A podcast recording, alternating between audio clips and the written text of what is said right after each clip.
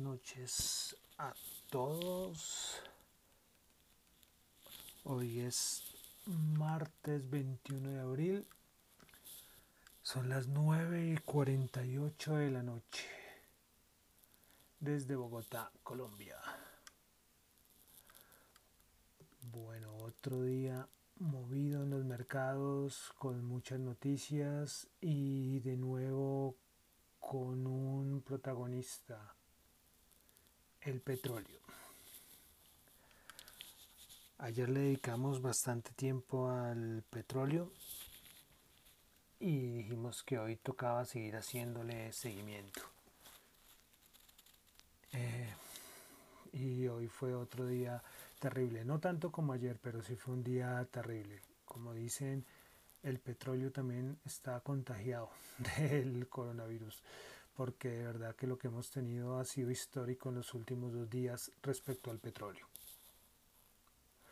Pero bueno, el petróleo ya vamos a hablar en un ratito. Hay más noticias aparte del petróleo en este mundo de la economía. Bueno, comenzamos con lo primero que es una noticia de cierta manera positiva, esperemos que sea así. Como he dicho, es muy difícil encontrar noticias positivas con estos, con este mercado y con este mundo que está, como se dice, patas arriba. Pero, pero comencemos con la noticia que salió hoy, que van a comenzar una prueba de una vacuna en el Reino Unido de Oxford, creo que la Universidad de Oxford y otras universidades están interviniendo en el desarrollo de esta vacuna, que ya dijeron que el día jueves comenzarán a hacer las primeras pruebas en, en humanos. Otra noticia esperanzadora. Y esperemos que, que, bueno, que esta sí sea. De todas maneras hay como una carrera, ¿no? Entre muchos países por tratar de conseguir y lograr la vacuna antes que otros. Eh, precisamente hoy Trump decía que China había ocultado información sobre los contagios y muertes, porque era información que ellos iban a tomar a favor para el desarrollo de la vacuna. Bueno, pues, pues como ya sabemos, como Trump ha manejado todo lo de China los últimos días, que pasó de ser el mejor amigo para la guerra para la guerra comercial, para firmar la guerra comercial en diciembre, ahora un no enemigo, pero sí cada rato lo critica al gobierno chino. Y en algunas cosas para que tiene razón Donald Trump, porque porque lo que estamos viviendo en todo el mundo en parte es por todo el manejo que se le dio en China, en la Organización Mundial de la Salud, pero bueno, eso creo que es tema que ya muchos tocarán por su lado. Pero todo el coronavirus ha afectado la parte económica y por eso estamos acá hablando de economía. Bueno, comenzamos como siempre con Europa. El Centro para Investigación Económica Europea, siempre ellos tienen un índice que es el ZEW, el SU. Eh, este índice es un índice de como confianza y empresarial y todo esto. Y hoy de verdad que me sorprendió porque salió positiva y a todo el mundo le, le sorprendió. Lastimosamente estas, estas noticias que salen en la madrugada eh, no le dan como mucha importancia después, pero son noticias que verdad que son importantes. Pero bueno, el, el mercado esperaba que este índice fuera de menos 42,3. El mes pasado había sido de menos 49.5 y el resultado de que salió fue de 28,2. Muy sorpresivo, muy sorpresivo. Es una noticia esperanzadora porque es una encuesta empresarial que se hace en Alemania, pero también eh, lo hacen para la zona euro y se esperaba también un resultado como de menos 40, el anterior también había sido horrible como menos 47 y salió en más 25.2. de verdad que, repito, es algo esperanzador a pesar de, a pesar de todo, ¿no? Eh, pero bueno, después también tuvimos noticias de Europa. Ya hemos dicho que Europa de cierta manera está dividido. Eh, hay la parte del sur y la parte del norte. Los intereses son distintos, han estado peleando y discutiendo las últimas semanas, para no decir que el último mes. Y el jueves hay una hay una reunión, una cumbre europea, y donde se supone que se van a, reunir para cuadrar y lo para cuadrar lo del fondo lo del fondo económico e, europeo sobre la financiación para el fondo que va, va, va como a respaldar por a todo lo del coronavirus pero, pero no, dijeron que se van a reunir el jueves, pero que no se van a tomar decisiones sobre la financiación del fondo. Es decir, Europa sigue con lo mismo. Lo único que hay fijo es, creo que son 500 mil millones de euros, que es muy poco para toda Europa, que es lo que supuestamente va a ayudar a, a que los países cojan y puedan lograr recuperarse en Europa pero esto es muy poco, esto es muy poco y tocará seguir pendiente de lo que pase en Europa que tendrán que llegar a alguna decisión. El problema es que Alemania, Holanda, Austria quieren una cosa y España, Italia, Portugal y otros quieren otra. Entonces la discusión, la discusión seguirá. Por otro lado, eh, Le Maire, el ministro de Francia, hoy, hoy colocó sobre la mesa algo que yo creo que va a ocurrir en muchos países y es la nacionalización de varias empresas que están en crisis. Y esto va a ocurrir en muchos países porque hay empresas que no tendrán de cierta manera salvación económica y lo mejor que puede ocurrir es que el gobierno la rescate. Esto lo colocó sobre la mesa Lemer, que dijo que hay unas, em, hay unas empresas en Francia que debido a toda la crisis del coronavirus van a tratar de rescatarla aplazándole deuda, deudas perdón, eh, o cancelándole, cancelando los pagos, pero hay las que ya sinceramente que sean importantes para la economía y que no se puedan rescatar, las van a nacionalizar. Esto lo escucharemos muy seguido, muy seguido, porque hay muchas empresas de muchos sectores en una situación muy, muy difícil y que lo más posible es que vayan a nacionalizarlas. Aquí el, el rumor aquí en Colombia respecto a Bianca, porque Bianca tiene unos, este, unos problemas supremamente graves y el gobierno, el gobierno va a ayudarla, pero por las cifras que hablan no son para rescatar a, a Bianca. De verdad que las cifras, las deudas de Bianca son enormes. Entonces vamos a ver qué hace el gobierno colombiano. ¿no? Es solo un ejemplo de lo que está pasando en muchos países del mundo respecto a nacionalizar empresas. Pero bueno, ya... Ah, y otra cosa que también salió, eh, los que conocen el festival de Oktoberfest, que se realiza todos los años en Alemania, lo cancelaron. ¿sí? Eh, aproximadamente 6 millones de personas, por ejemplo, visitaban Múnich por este festival. Entonces, más pérdidas, más pérdidas para el sector hotelero, turístico, que es lo que vemos todos los días. Esto es solo un ejemplo de lo, de lo que se cancela todos los días, tanto eventos deportivos, festivales en Europa, bueno, en, todos, en, todo, en todo lugar. Bueno, eh, pasamos ya a las noticias de Estados Unidos. Bueno, la Reuters sacó que ellos hacen una encuesta entre varios economistas respecto a cómo ven la, perspectiva de la economía de Estados Unidos a mediano, a mediano plazo. Y, y Reuters sacó un dato fuerte.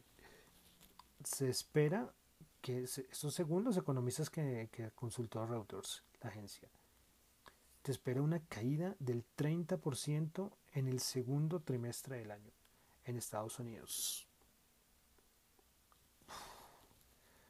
Muy... De verdad, yo cuando yo, yo leo estas cifras todos los días, pero, pero yo no me acostumbro, de verdad.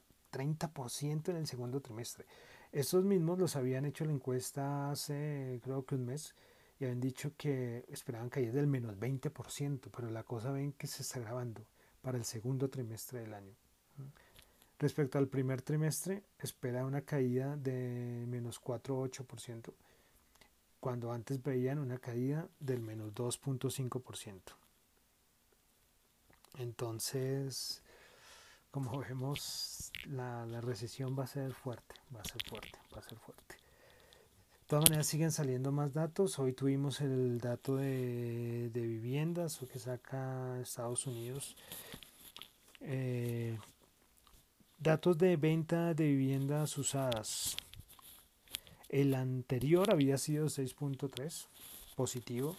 Se esperaba la caída del 9% y cayó el menos 8.5%. Bueno, datos que un poquito mejor de lo esperado, aunque, aunque, no, es, aunque no es mucho. Bueno, también lo que hemos repetido los, desde, desde la semana pasada, eh, la, la, ayuda de, de los 3.200 billones o 400, de, perdón, 320 billones, 450 billones a las pequeñas empresas, parece que ya, ya está aprobado y que esto va a dar una capitalización adicional a este fondo en los Estados Unidos. Eh, los mercados reaccionaron nada a estas noticias, ya algo descontado y sinceramente con todo lo que ha pasado con el petróleo, esas noticias, este tipo de noticias pasan desapercibidas, pero es muy necesario nombrarla lógicamente. También se confirma la, que el Tesoro de Estados Unidos liberó 2.900 millones de dólares para apoyar a, a las aerolíneas. ¿sí? Eh, sabemos que el sector de las aerolíneas ha sido los más afectados en, en todo el mundo y en Estados Unidos, igual que ocurre en muchos países, tratarán de rescatarlas. Como ahorita nombré que aquí en Colombia, allá en Estados Unidos, que son muchas más aerolíneas. Pues estos 2.900 millones para apoyar aerolíneas eh, pequeñas y grandes. Son 54 aerolíneas pequeñas y dos grandes. No tengo los, los, los nombres de las aerolíneas acá. Hoy también salió un dato respecto a, la, a las aerolíneas de la capacidad de, o sea, los, como la capacidad de las aerolíneas de transporte de personas y cargamento y todo esto, eh, pues ha bajado el 70% por el coronavirus. Ya el dato solamente con decirlo ya ahí está todo dicho, 70%. Por eso muchas aerolíneas quebrarán, como decíamos ayer, lo de Virgin Australia, que van a vender el negocio de aerolínea porque porque porque ya no, o sea, no, no, no hay salvación, no hay salvación. Todavía no ha salido alguna noticia respecto a si Australia va a ayudar a, a salvar a, a esta aerolínea. Bueno, eso por lado de Estados Unidos. Hoy también tuvimos noticias de México. Tuvimos una baja de tasa de interés sorpresa. ¿Sí? Fueron una rebaja de 50 puntos y es que México está muy preocupado, todo lo del petróleo está afectando mucho. Sabíamos que para López Obrador el petróleo era como, como la parte de, de que iba a dirigirse todas sus políticas económicas y el petróleo y el petróleo y lo de Pemex y con lo que está pasando es, es un golpe a la economía durísimo para México. Eh, hoy, hoy conocí, está, eh, estaba buscando sobre la referencia del, petróleo que exporta México. Es que, por ejemplo, aquí en Colombia nuestra referencia es el Brent. Y en varios países cambia, otros WTI, otros Brent. Y por ejemplo, México tiene una mezcla. ¿Sí? Por ejemplo, está compuesto por 65% referencia WTI, 35% Brent. Y bueno, y tienen un factor de descuento. Entonces, tienen el 65% de referencia WTI. Entonces esto, imagínense, aunque ellos manejan una cobertura y todo, pero, pero creo que la cobertura, no sé, la hicieron como en, como en 40 dólares, algo así. Y, y con los niveles actuales, mm, por eso grande, por ejemplo, el Fondo Monetario Internacional, de estas grandes firmas le han bajado la calificación a Estados Unidos y, las, y han bajado sus estimaciones de crecimiento, perdón, de Estados Unidos, de México, perdón, porque en la perspectiva de México no es para nada, para nada bueno, para nada bueno. Bueno, ya pasemos de México, pasemos ya a Colombia. Hoy en Colombia Desarrollo sacó como su propio como su propio reporte de las perspectivas económicas y fue muy interesante porque plantean de cierta manera como tres escenarios. Lo que muchos muchas economías están hablando muchos países es la recuperación en B la recuperación en W y la recuperación en U. Entonces ellos plantean dependiendo de cada escenario eh, colocan sus expectativas de crecimiento económico. Por ejemplo, eh, Desarrollo dice, si nosotros vamos a crecer en V, que es, muy difícil, eh, se estima que la economía crezca menos 2.7%. Pero si por si acaso creciéramos eh, en U, que es la más lenta, creceríamos menos 7.9%. Entonces vemos que las diferencias son, son importantes. Y ellos cogieron eh, en, la, mi cuenta de Twitter, en de, arroba tu economía, que es la otra, mi otra cuenta de Twitter, ahí está el comunicado de prensa donde lo detallan para cada sector va en cada escenario. ¿Sí? Igual que varias variables, por ejemplo, respecto al desempleo. En una recuperación en V, que es el escenario más optimista, tendríamos un desempleo de 16.3. Y en el escenario más pesimista tendríamos una tasa de desempleo del 20.5. Entonces, las, las, perspectivas de desarrollo son, para mí, son, son, están muy bien y son escenarios que pueden ser pesimistas, pero es lo que hay, es la realidad. ¿sí? Toca ver es eh, cómo vamos a la recuperación. Y ellos colocan también el tiempo que se va a mantener la cuarentena. Ellos manejan todo eso. Como le digo, el comunicado de prensa está en la página de ellos está. De todas maneras, en mi Twitter, en arroba tu economía, ahí está. Para que le echen una, una, repasadita y un análisis, porque es de verdad muy interesante lo que plantea Fe Desarrollo. Y de cada sector, por ejemplo, ellos dicen que, por ejemplo, en la parte de actividades artísticas y culturales estaría bajando el menos 14%, en el aspecto inmobiliario menos 8%. O sea, como digo, ellos plantean todos los sectores y dependiendo del escenario. La verdad que les recomiendo que, que si pueden verlo, porque las perspectivas no son muy alentadoras.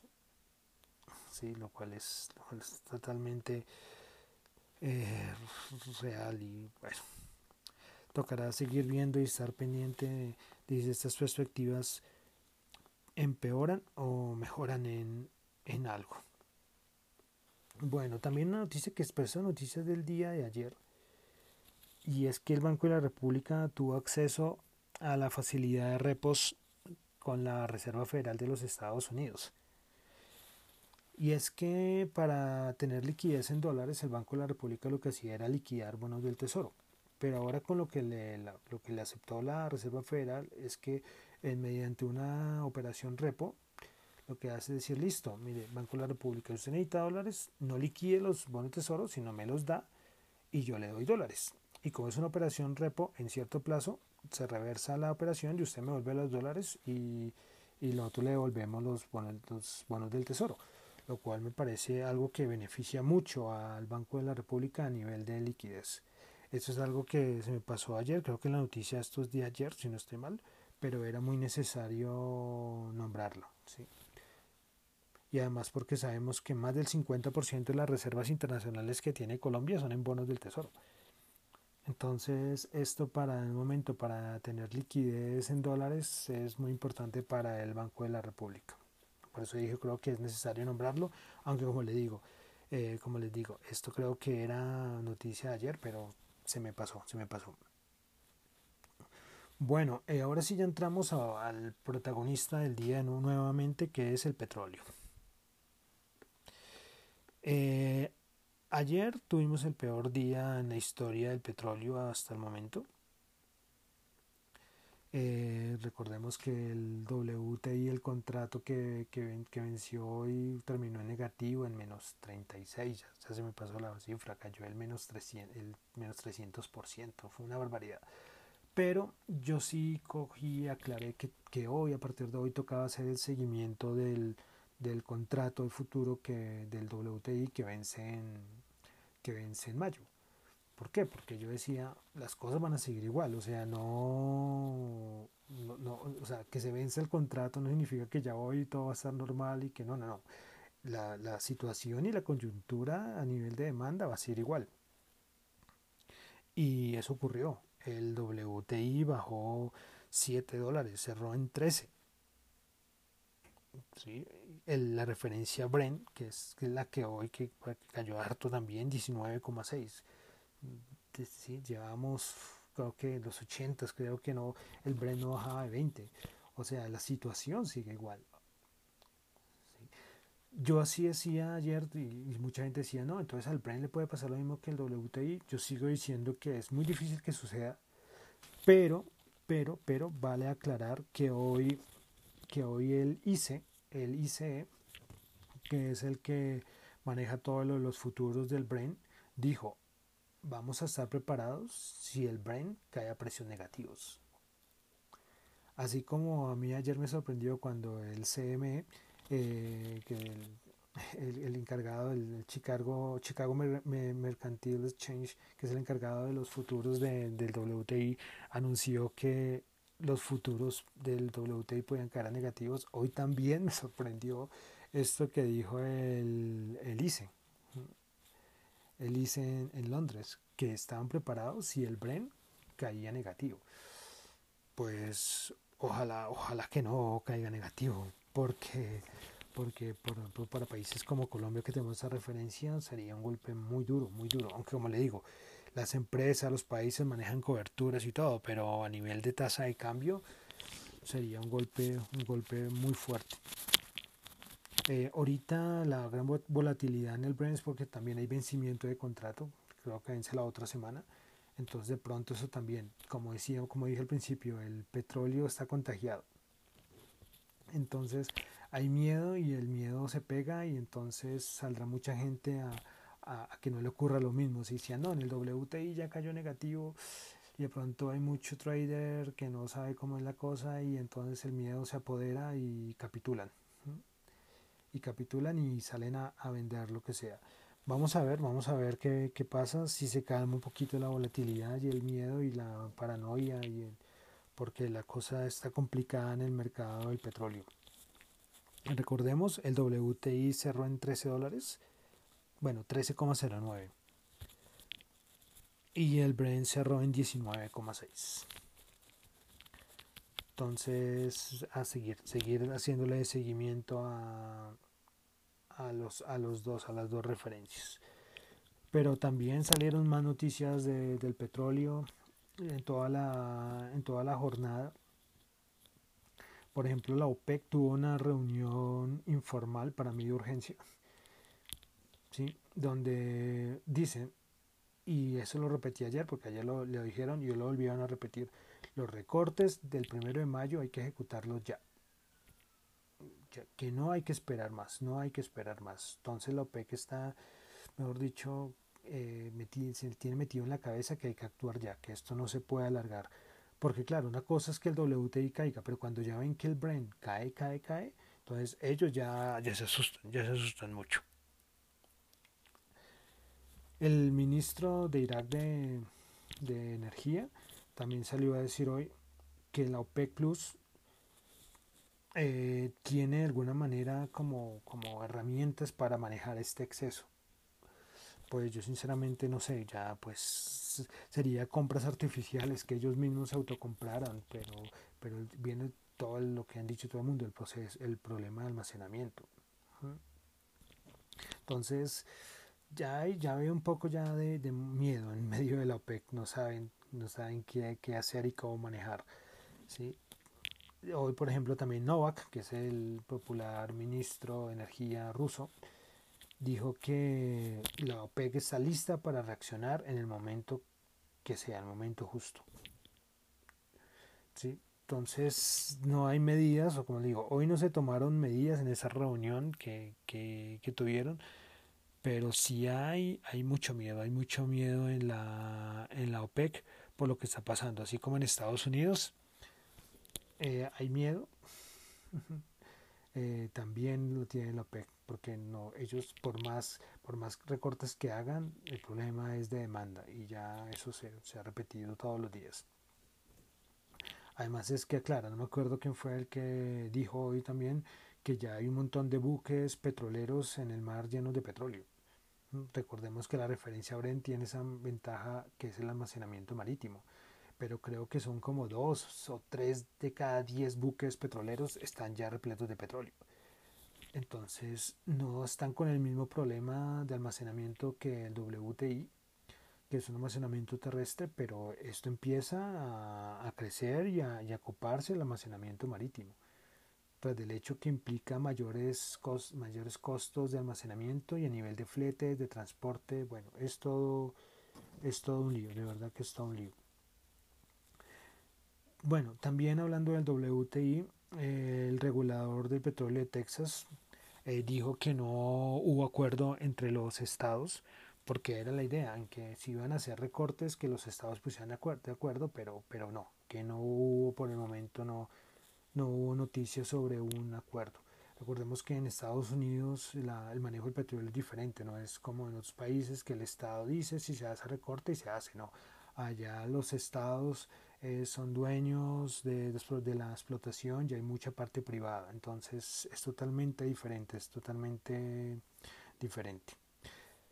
Bueno, después de que se cerró el mercado, salió Trump a decir que iba a contactar a los secretarios de energía, porque él les iba a proponer, Trump, que los, que, les va, que los va a ayudar, que no va a dejar que se quiebre nadie, que tiene un plan de ayuda para todo el sector de gas y petróleo.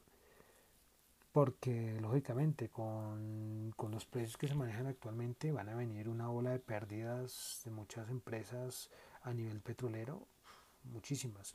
No sé, hoy vi un dato, pero no sé si era a nivel de Estados Unidos, porque no decía, de la cantidad de mano de obra y la cantidad de empleos vinculados a este sector.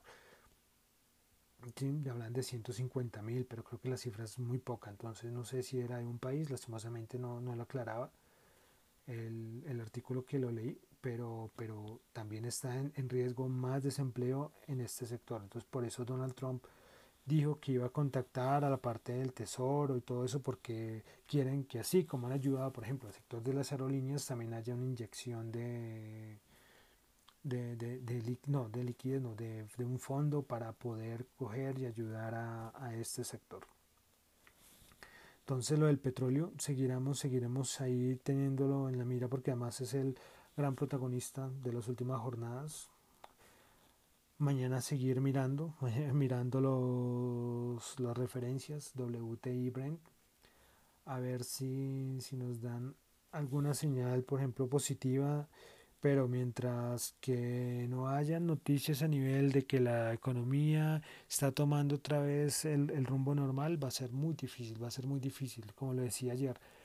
Esto va a ser por etapas por ejemplo, la economía coge y empieza a volver a la normalidad en muchos países.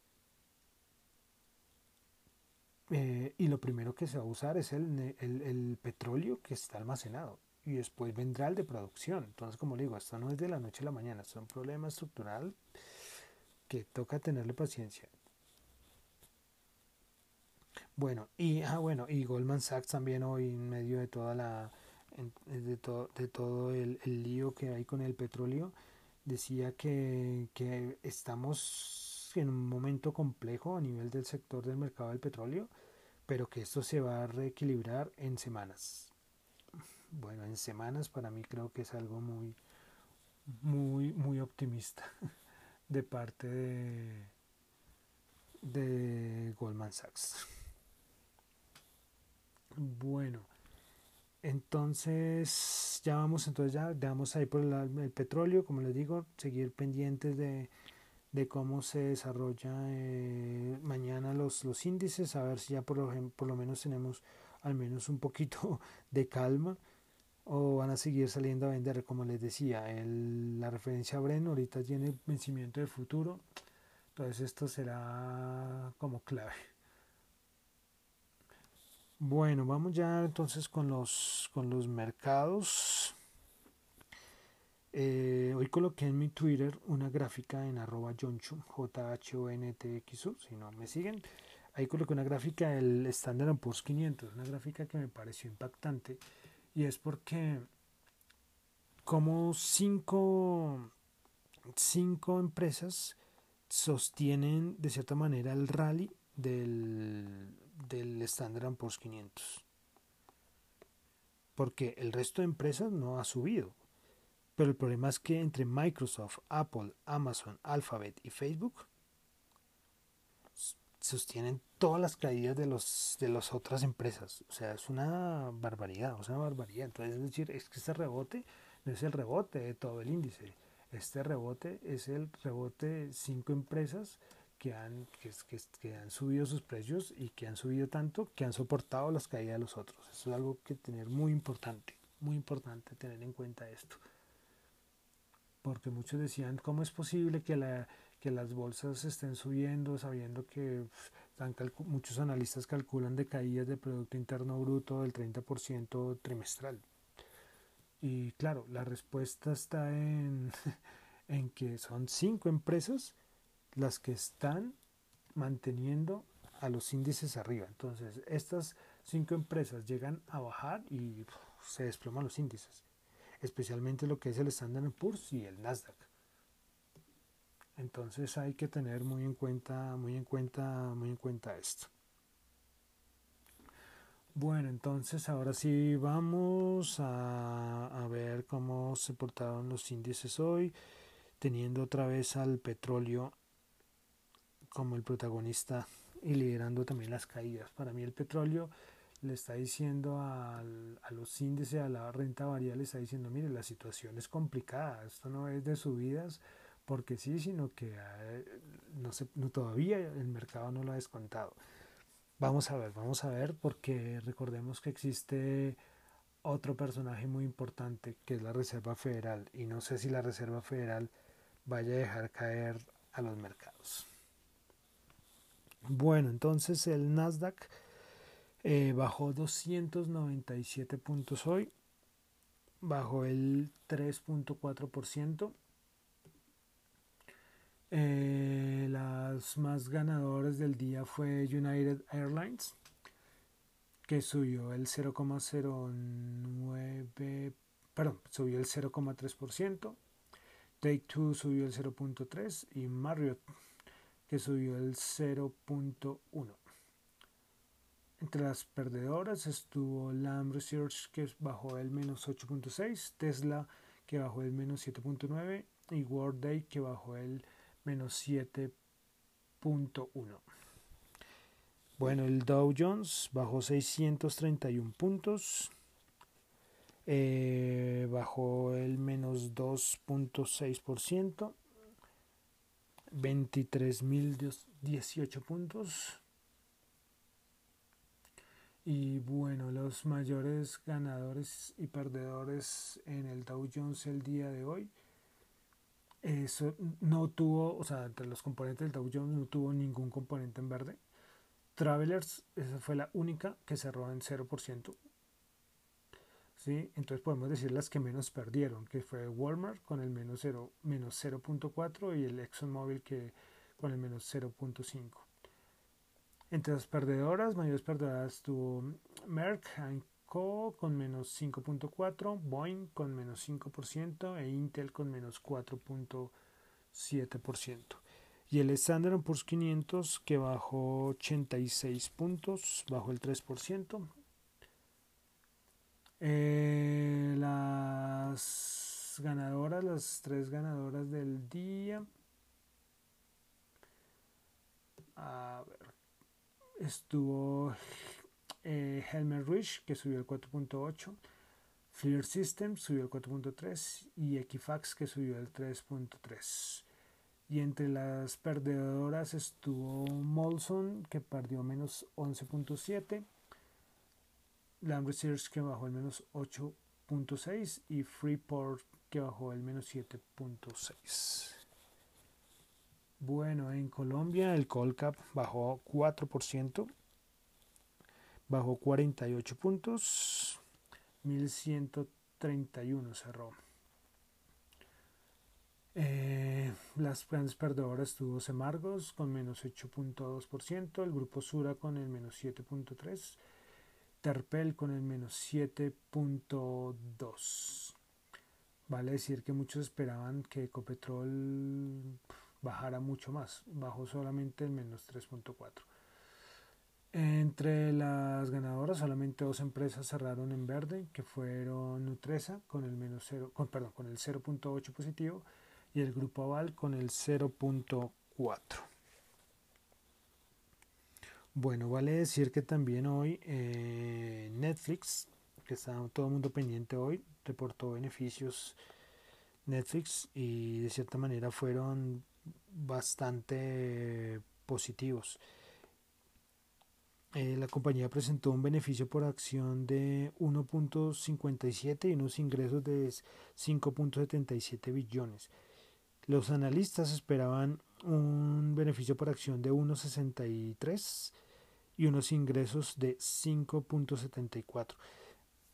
Eh, bueno, la facturación, los ingresos estuvieron por encima, aunque el beneficio por acción por, por debajo.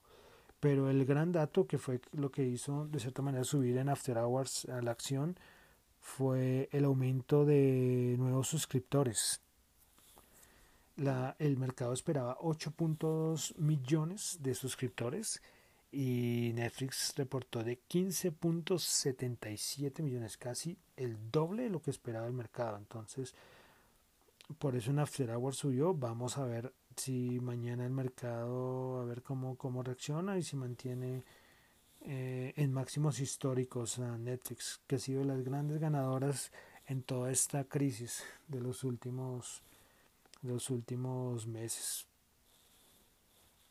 Bueno, listo, entonces ya para ir terminando, eh, el oro 1701 bajó 11 dólares y la tasa representativa del mercado en Colombia para mañana eh, será de 4045, subió 78 pesos. Bueno, entonces yo creo que ya por hoy dejaríamos así. Este es entonces, como lo que pasó el día de hoy en noticias económicas, mañana a ver si el petróleo nos da una tregua y tendremos tenemos un día por lo menos no tan duro, pero bueno, lo dudo mucho, pero entonces estar pendientes mañana del mercado. Bueno, mi nombre es John Torres, me encuentran en Twitter como arroba Chu y también en la cuenta arroba Dato Economía. Entonces nos oiremos el día de mañana. Feliz noche y hasta luego.